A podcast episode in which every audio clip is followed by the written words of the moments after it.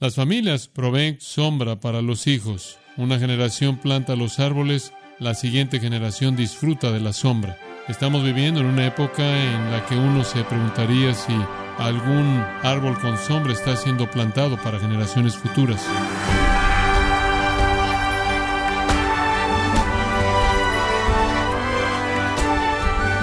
Le damos las gracias por acompañarnos en Gracia a vosotros con el pastor John MacArthur. Dios ha creado a la sociedad para que hayan familias. La familia es la unidad que provee disciplina e instrucción de generación en generación. La familia es el centro de la sociedad. ¿Puede la sociedad sobrevivir si se destruye la familia? Hoy John MacArthur le dará un marco de entendimiento para el matrimonio y la familia de la forma que Dios los ha diseñado. Parte de la serie titulada Creando sombra para sus hijos, aquí en gracia a vosotros. Dios ha diseñado que la sociedad exista en familias, en familias. Dios diseñó la familia. Dios creó al hombre y a la mujer y dijo, hagan familias. Dios repitió eso, en primer lugar, cuando Dijo eso en Génesis 1, estaban Adán y Eva y después de que él había destruido al mundo entero y regresó a Noé y reiteró ese mandato en el noveno capítulo de Génesis. Hagan familias, hagan familias, llenen la tierra, llenen la tierra. Las familias son la unidad que transmite la verdad y la justicia de generación a generación. Las familias son las unidades que proveen disciplina e instrucción y por lo tanto crean la civilización mantienen unida la sociedad.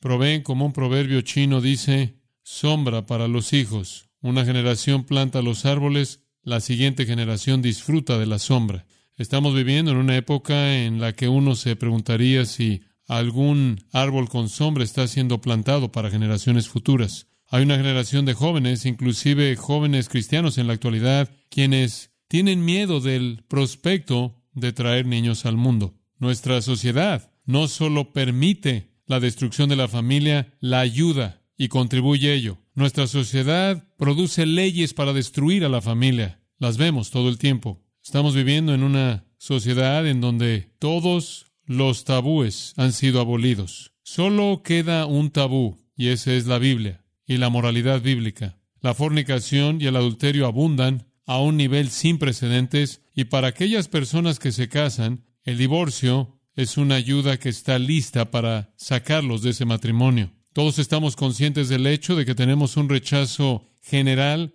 de liderazgo masculino, tenemos una sociedad feminizada, madres que trabajan, hijos sin padres, sin madres, aborto, millones de niños siendo matados en el vientre de su madre. Eso se ha estado llevando a cabo por décadas. La pornografía no solo es abundante, sino que está protegida por la expresión libre. Tenemos medios masivos de comunicación dominantes que contaminan las mentes de la gente con entretenimiento que está corrupto. Y después tenemos redes sociales en donde la gente puede explotarse a sí misma, corromperse a sí misma y corromper a otros. Está por todos lados. La sociedad no va a ofrecer solución alguna, únicamente va a incrementar la corrupción. Y mientras que esto es lo que este mundo pecaminoso ha escogido, se ha convertido en juicio divino. Según Romanos 1, cuando Dios juzga una sociedad, habrá una revolución sexual seguida de una revolución homosexual seguida de mentes reprobadas, en donde no hay manera de retroceder porque la manera de pensar está tan corrupta. Y si usted fuera a identificar en dónde se encuentra el área más corrupta de pensamiento, usted probablemente tendrá que responder afuera del mundo del entretenimiento mismo, en las universidades, las cuales tienen la responsabilidad de preparar académicamente a la generación siguiente. La sociedad no ofrece solución y de hecho esta sociedad está ahora bajo el juicio de Dios y apresurándose a toda velocidad para llegar al infierno. Entiendo por qué la gente ve esto y se pregunta cómo va a ser para sus hijos y sus nietos. La sociedad no tiene solución. Aparentemente, muchos en la iglesia no están dispuestos a ponerse de pie y proveer para la gente un entendimiento verdadero, bíblico, de relaciones sexuales, matrimonio y la familia. Entonces lo que quiero hacer para usted y para nosotros es simplemente ver en la palabra de Dios y poder presentar un entendimiento, un marco de referencia para entender el matrimonio y la familia y crear hijos como Dios lo ha diseñado. Y quiero que abra su Biblia en el sexto capítulo de Efesios, porque quiero simplemente colocar este pasaje en su mente y después vamos a ir a muchos lugares. No tengo idea de cuán lejos vamos a llegar. He escrito muchas cosas de qué hablar. Efesios 6.1. Hijos, obedeced a vuestros padres en el Señor porque esto es justo. Honra a tu padre y a tu madre, el cual es el primer mandamiento con promesa, para que te vaya bien y seas de larga vida sobre la tierra. Y vosotros, padres, padre y madre, no provoquéis a vuestros hijos a ira, sino creadlos en la disciplina y amonestación del Señor. Este es un resumen de lo que el Nuevo Testamento enseña. Usted encuentra un pasaje casi idéntico en el tercer capítulo de Colosenses también. Y como usted puede ver al ver ese pasaje, se basa en el Antiguo Testamento de tal manera que nada ha cambiado. Esta es una reiteración y aclaración de lo que el Antiguo Testamento dice. Dios ya ha establecido su patrón divino para la familia. Como dije, es difícil en la actualidad para la iglesia definir esto con la precisión que la Biblia lo demanda, porque la iglesia, la iglesia contemporánea, está tan pronta a absorber el mundo y para hacer que la gente mundana se sienta cómoda y regresar a los mandatos claros, precisos, exactos, demandantes, bíblicos, con respecto al matrimonio y a la familia, amenazaría a iglesias que están tratando de capturar al mundo. Entonces, comencemos en donde necesitamos estar y lo que necesitamos entender. Permítame darle cinco cosas que son elementales. Número uno, los hijos son una bendición de Dios. Los hijos son una bendición de Dios. Ahí es en donde usted tiene que comenzar. No son un problema, no son una prueba, son una bendición de Dios. Dios bendijo a Adán y Eva y Dios les dijo, fructificad y multiplicaos y llenad la tierra. Al principio la civilización entendió eso, inclusive después del diluvio. Cuando eso fue repetido, la gente entendió que los hijos eran una bendición del Señor. De hecho, no tener hijos era un desastre en las mentes de la gente. En el capítulo 29 de Génesis, por ejemplo, Raquel era estéril. La concibió y dio a luz a un hijo y lo llamó Rubén porque ella dijo, porque Jehová ha visto mi aflicción, ciertamente ahora mi marido me amará. Era como si no tener un hijo haría que su marido no la amara a usted. Y ella volvió a concebir y dio a luz un hijo y dijo, porque Jehová ha oído que no soy amada, él por tanto también me ha dado este hijo. Y entonces lo llamó Simeón. Ella volvió a concebir y dio a luz un hijo y dijo, ahora esta vez mi marido se acercará a mí, se apegará a mí porque le he dado tres hijos y ella lo nombró Leví. Ella en el versículo 35 volvió a concebir y dio a luz un hijo y dijo, esta vez alabaré a Jehová. No fue sino hasta que tuvo un cuarto hijo que ella creía que podía dejar de anhelar por algo más y estar satisfecha. Los hijos son una bendición del Señor. Fue un tipo de vergüenza en su mente no tener muchos hijos. El capítulo 30 dice, cuando Raquel vio que ella no le daba hijos a Jacob, ella tuvo envidia de su hermana y le dijo a Jacob, dame hijos o moriré, dame hijos o moriré. Y después ella se le ocurrió un plan torpe, como usted sabe, y quiso una especie de hijo postizo. Dios en su gracia, y en el versículo 23, le mostró su favor y ella concibió y dio a luz un hijo. Ella dijo, Dios me ha quitado mi oprobio. Ella lo nombró José diciendo que el Señor me dé otro hijo. Fue casi como si un hijo no era suficiente. Lo era. El deseo del corazón de una madre por tener muchos hijos. Porque los hijos eran una bendición, tal como Dios lo dijo. Escucha el Salmo 127, versículo 3. He aquí, herencia de Jehová son los hijos. Cosa de estima es el fruto del vientre como saetas en la mano del valiente, así son los hijos de uno habidos en la juventud. Bienaventurado el hombre cuya aljaba está llena de ellos, no se avergonzarán cuando hablen con sus enemigos en la puerta. Fue de hecho una especie de menosprecio personal, una especie de vergüenza el no tener hijos. Ciertamente hubieron algunos para quien Dios no diseñó que tuvieran hijos, pero como un asunto general, los hijos fueran una bendición y no tener hijos era no disfrutar de bendición. Segundo principio que entender. La crianza de los hijos es una bendición. Esto va de la mano con el primer punto. La crianza de los hijos es una bendición. Hay tres veces en los proverbios en donde habla de un hijo que hace que el corazón de su padre esté contento. Proverbios 29, 17 dice, corrige a tu hijo y te dará descanso. Sí, traerá deleite a tu alma. Los hijos son una bendición y ser un padre es una bendición. Un tercer principio. La crianza de los hijos es medida por los padres y no los hijos.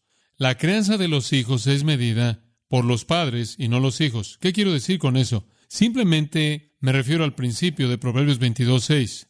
Instruye al niño en su camino y aun cuando fuere viejo no se apartará de él. Realmente los hijos son un testimonio de cómo los padres lo crearon. Vivimos en una época en la que el enfoque está en los hijos. El enfoque debe estar en el padre. Ahora, ¿qué significa instruye al niño o prepara un niño en su camino y aun cuando fuere viejo no se apartará de él? No es una garantía de salvación, simplemente es un axioma, es un truismo. Simplemente es una verdad evidente en sí misma. Los hijos llegan a volverse aquello para lo que usted los cría. Ese es un hecho general. Un equivalente del Nuevo Testamento sería Lucas 6:40. Cuando un hombre ha sido preparado de manera plena, él será como su maestro. Usted será responsable por moldear a sus hijos. Van a ser aquello a lo que usted los guía. Se volverán aquello que usted permite que se vuelvan. Van a adoptar la forma que usted ha provisto para ellos en su crianza. Nada de lo que usted haga garantiza su salvación. Eso no es lo que está diciendo. Pero está diciendo que sus hijos serán los productos de su crianza. Y esa es la razón por la que dije que el tercer punto en la crianza es medida por los padres, no el talento del hijo, no la belleza del hijo, sino los esfuerzos de los padres. Entonces, conforme usted ve hacia adelante y usted se dice a sí mismo, no sé si quiero crear un hijo en el mundo que está por venir o en el mundo que existe. Recuerde esto. En cualquier ocasión, en cualquier mundo, cualquier hijo llegará a ser aquello que usted lo formó y quiso que llegara a ser. La crianza de los hijos es una responsabilidad sin descansos. No hay descansos para tomar café. No hay vacaciones porque es tan importante. No puede ser un trabajo de medio tiempo. Esa es la razón por la que las madres que trabajan pueden ser un desastre tan serio. Una cuarta cosa en que pensar con respecto a eso, y es obvio, es que la crianza de los hijos es la influencia más poderosa en la vida de un hijo. La crianza de los hijos es la influencia más poderosa en un hijo. Es más poderosa que la sociedad, es más poderosa que sus amigos, es más poderosa que los medios masivos de comunicación, porque la crianza de los hijos puede controlar todo eso. Es una responsabilidad de tiempo completo. De hecho, si usted regresa a Deuteronomio, en el capítulo 6, Usted recordará que incorporado parte del diseño de Dios al principio, al revelarle a su pueblo su ley de nuevo, lo cual él lo hace en el libro de Deuteronomio, conforme se preparan para entrar a la tierra prometida, están las palabras conocidas de Deuteronomio 6.4. Oye Israel, Jehová, nuestro Dios, Jehová uno es. Llamarás a Jehová tu Dios con todo tu corazón y con toda tu alma y con todas tus fuerzas. Y estas palabras que yo te mando hoy estarán sobre tu corazón. Ese es el resumen de todos los mandamientos. Amar a Jehová tu Dios con todo tu corazón, con toda tu alma y con todas tus fuerzas. Y después, versículo 7, y las enseñarás a tus hijos y hablarás de ellas cuando estés en tu casa y cuando andes por el camino y cuando te acuestes y cuando te levantes. Eso es crianza de hijos. Nunca se detiene, nunca se detiene. Las vas a atar como señal en tu mano, de tal manera que básicamente afectan todo lo que haces. Las colocas como señales en tu frente, de tal manera que controlan de manera eficaz lo que piensas. Ese es el simbolismo ahí. Las escribes en los postes de tu casa, en tus puertas, de tal manera que cuando entras y sales, la ley del Señor domina todo. Así es como los padres tienen la influencia más grande. Mantenga en mente que los hijos de Israel en este punto en el tiempo estaban viviendo en medio del paganismo. El paganismo estaba tan mal en ese entonces que Dios les dijo que cuando entraran a la tierra prometida, literalmente mataran a las naciones que ocupaban la tierra. No hicieron eso y entonces hubo esta batalla constante con una sociedad corrupta. La historia de Israel, francamente, es una lección viva de los peligros de no enseñarle a sus hijos, de no tener la ley de Dios dominando a sus hijos, de no enseñarles, de no hablar de la ley de Dios cuando se sientan, cuando caminan, cuando se acuestan, cuando se levantan, haciéndola lo que controla su conducta, lo que controla su manera de pensar y su ir y venir. Obviamente Israel fracasó al no hacer eso, aunque se les mandó en Deuteronomio 6. Si usted llega, por ejemplo, una generación más tarde, simplemente una generación más adelante a jueces capítulo 2, versículo 7, dice aquí, el pueblo sirvió a Jehová todos los días de Josué y todos los días de los ancianos que sobrevivieron a Josué, que habían visto toda la gran obra que Jehová había hecho por Israel. Josué, claro, los había llevado a la tierra, versículo 10. Toda esa generación también fue llevada a sus padres, y se levantó otra generación después de ellos que no conoció a Jehová, ni la obra que él había hecho para Israel. Esa generación no hizo lo que se les dijo que hicieran, enseñar la ley de Dios a sus hijos, para que amaran a Jehová su Dios con todo su corazón, con toda su alma y con todas sus fuerzas. Esa generación entera fracasó en su crianza de hijos. Versículo 11. Aquí está la siguiente generación. Entonces los hijos de Israel hicieron lo malo a los ojos de Jehová y sirvieron a los vales. Literalmente adoraron a los señores falsos. Y dejaron a Jehová, el Dios de sus padres, que los había sacado de la tierra de Egipto, y siguieron otros dioses de entre los dioses de los pueblos que los rodeaban, y se postraron ante ellos, y de esta manera provocaron a Jehová ira. Entonces dejaron a Jehová y sirvieron a los Baales y a Astoret. Una generación. Se le dio un mandato claro, toma la ley del Señor que había sido dada a Moisés y fue dada por segunda vez en Deuteronomio, enséñasela a tus hijos. No lo hicieron. Se volvieron a los dioses de los cananeos. Un patrón en la vida de Israel repetido una y otra vez y otra vez y otra vez, y todos conocemos la historia terrible, trágica que resultó de esto. Me imagino que el resumen de esto está en jueces 21-25. Todo mundo hacía lo que bien le parecía. ¿Se oye conocido? Esa es la sociedad estadounidense. Ese es el mundo en el que vivimos. Y estamos ahí por la misma razón por la que Israel estuvo ahí. El pueblo de Israel vivió en este mar de paganismo. Se les dijo qué hacer para protegerse a sí mismos, enseñarle a sus hijos. Fue una responsabilidad de tiempo completo y tenía que estarse llevando a cabo todo el tiempo, no solo por precepto, sino por ejemplo. Amar a Jehová tu Dios con todo tu corazón, con toda tu alma, con todas tus fuerzas. Los hijos son una bendición. La crianza de los hijos en sí mismo es una bendición. De hecho, una familia es medida por la crianza de los hijos. Sea lo que sea que usted hace, va a decidir qué tipo de hijo tiene usted, y la crianza de los hijos es, por diseño de Dios, la influencia más poderosa en la vida de un hijo. Es una responsabilidad de tiempo completo que está incorporada en el comienzo mismo de la ley de Dios y cuando es ignorada, tragedia sobre tragedia, no solo el declive de una familia, sino el declive de una sociedad entera. Y eso nos lleva, en cierta manera, a, a una quinta verdad elemental. La crianza de los hijos es el plan de Dios para el hombre. La crianza de los hijos es el plan de Dios para el hombre. La excepción es no ser un padre. ¿No es eso en cierta manera obvio? Porque si usted no tiene padres, usted ya no tiene personas. La crianza de los hijos es el plan de Dios. Decir eso es decir que el matrimonio es el plan de Dios. El matrimonio es el plan de Dios. Dios nos diseñó como criaturas sexuales, seres sexuales, y eso únicamente puede ser cumplido en una unión entre un hombre y una mujer, en un matrimonio de por vida. Cualquier otra cosa diferente a esa relación es devastador y corrompedor. En 1 Corintios capítulo 7 usted podría ver esto conforme en cierta manera continuamos construyendo nuestro entendimiento en línea con esto. En 1 Corintios capítulo 7 Pablo dice acerca de las cosas de que me escribisteis, bueno es al hombre no tocar mujer. Él se refiere a una manera sexual, pero si vas a tener dificultades con eso, entonces dice, pero debido a las fornicaciones, cada uno tenga su propia esposa y cada esposa debe tener su propio marido. Usted no puede tener a personas con deseos sexuales por todos lados sin cónyuges. Algunas veces cuando la gente dice, ¿cuál crees tú que es el problema más grande en la familia en la actualidad? Lo he respondido de esta manera. La soltería.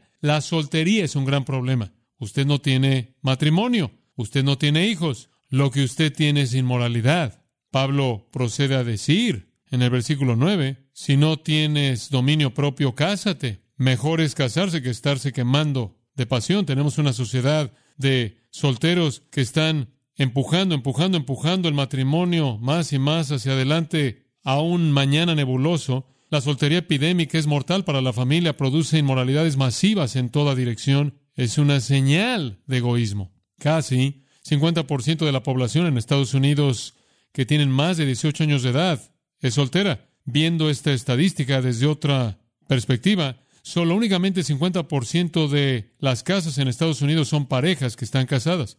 Y la casa más común en Estados Unidos La casa más común en Estados Unidos desde el año 2000 es una persona viviendo sola. Millones de personas solteras viviendo solas. Ese tipo de conducta se ha incrementado en 100% desde 1990. Casi 50% de todos los nacimientos ahora son ilegítimos. El 90% de los estadounidenses en esta encuesta, de la encuesta Harris, dijo, la sociedad debe valorar todo tipo de familias por igual, todo tipo de familias por igual. No importa si son un hombre y una mujer, si están casados o no, o si son del mismo sexo. En dichas situaciones, dijeron 90% de, la, de las personas encuestadas no tienen efecto en los hijos. Entonces la solución para el gobierno de los Estados Unidos es ceder a la inmoralidad, al vicio sexual, a la desviación, la homosexualidad y la lujuria desenfrenada domina la sociedad. Y, por cierto, si usted resulta quedar embarazada, mate al bebé. Necesitamos entender que Dios ha diseñado que la gente tenga familias, tenga familias, tenga familias. Como cristianos y como la iglesia necesitamos guiar al mundo al mantener en alto el matrimonio y a los hijos como la bendición más preciada de Dios en toda la vida humana. Observe, en primer lugar, que el matrimonio es la gracia de la vida, ¿verdad? Es lo que el Nuevo Testamento dice. En segundo lugar, los hijos son una bendición del Señor y la promesa es que usted los críe de la manera correcta. Cuando son mayores van a demostrar de esa manera que usted ha invertido en sus vidas. Ese es el diseño de Dios. Los cristianos no pueden ser tan egoístas que no quieren casarse y muchas personas no quieren casarse porque después pueden encontrarse a alguien mejor. Es momento para que los cristianos dejen de interrumpir el plan de Dios para los hijos al quedarse solteros. Cásense, sea un marido, tome una esposa. Y entre los cristianos, creo que todavía en la mayoría de los casos es iniciado por los hombres. A los hombres les gustaría pensar que quizás las mujeres deberían venir tras ellos. Pero las mujeres cristianas son más sensatas, creo yo, más reservadas y los hombres necesitan guiar en eso. No sé ¿Qué es lo que los hombres cristianos están esperando? Hay muchas damas cristianas fieles a quienes ellos podrían cuidar y amarlas como Cristo su iglesia y con quienes podrían criar hijos piadosos y quienes serían para ellos gozo supremo. En la creación, ¿recuerda usted la afirmación? No es bueno que el hombre esté, ¿qué? Solo. Cásese, críe hijos, críelos para que conozcan al Señor. Entonces, esa sería una especie de percepción elemental que quiero colocar en su mente. Ahora quiero que regrese a Efesios y en cierta manera vamos a hablar un poco más acerca de lo que este texto dice de manera específica. En primer lugar habla de la sumisión de los hijos y después habla de la sumisión de los padres, ambos sometiéndose al diseño de Dios. Versículos 1 y 2. Hijos, obedeced en el Señor a vuestros padres, porque esto es justo. Honra a tu padre y a tu madre, que es el primer mandamiento, con promesa. Necesito decir que se necesita enseñarles a los hijos a hacer eso. No vienen al mundo listos para hacer eso. Vienen al mundo como réprobos. Réprobos pequeños, hermosos, pero réprobos. Vienen al mundo como pecadores, caídos, llevando la naturaleza de Adán y la culpabilidad de Adán. Pero veamos simplemente esto en particular. Los niños deben ser instruidos con esto.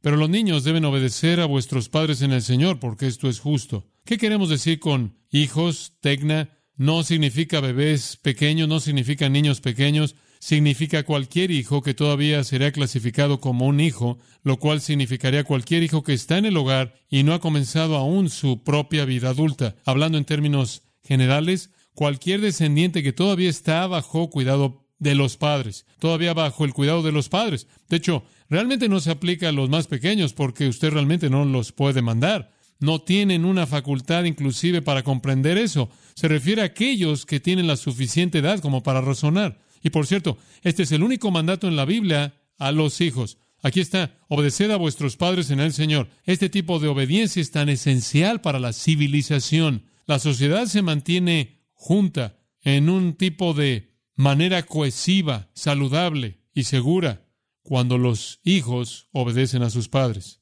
De hecho, eso está en los mandamientos de Éxodo 20. Honra a tu padre y a tu madre para que tus días sean prolongados en la tierra que Jehová tu Dios te da. En otras palabras, si no haces eso, podrías morir. Si no haces eso, podrías morir. Y eso está reiterado en el siguiente capítulo de Éxodo, capítulo 21, y en el versículo 15, el que golpeara a su padre o a su madre ciertamente morirá. Versículo 17, el que maldijera a su padre o a su madre ciertamente morirá. La pena capital para un hijo que le pega a un padre o maldice a un padre. Repetido en el capítulo 20 de Levítico, versículo 9. Si alguno maldijere a su padre o a su madre, ciertamente morirá. Él ha maldecido a su padre o a su madre, su sangre está sobre él. El siguiente versículo habla del hombre que comete adulterio con la esposa de otro hombre. Mismo castigo. La pena de muerte debe ser aplicada a los hijos que no obedecen a sus padres. Así de urgente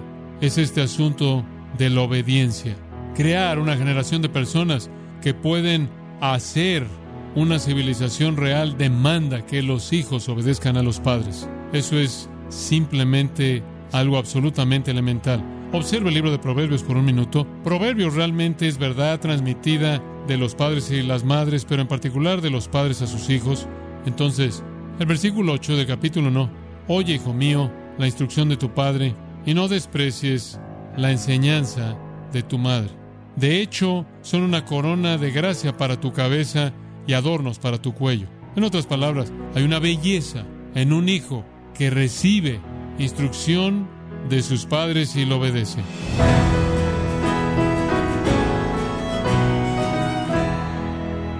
Ha sido John MacArthur enseñándonos aspectos fundamentales que los cristianos deben saber sobre el matrimonio y los hijos, las bendiciones más preciosas dadas por Dios. Parte de la serie Creando sombra para sus hijos, en gracia a vosotros.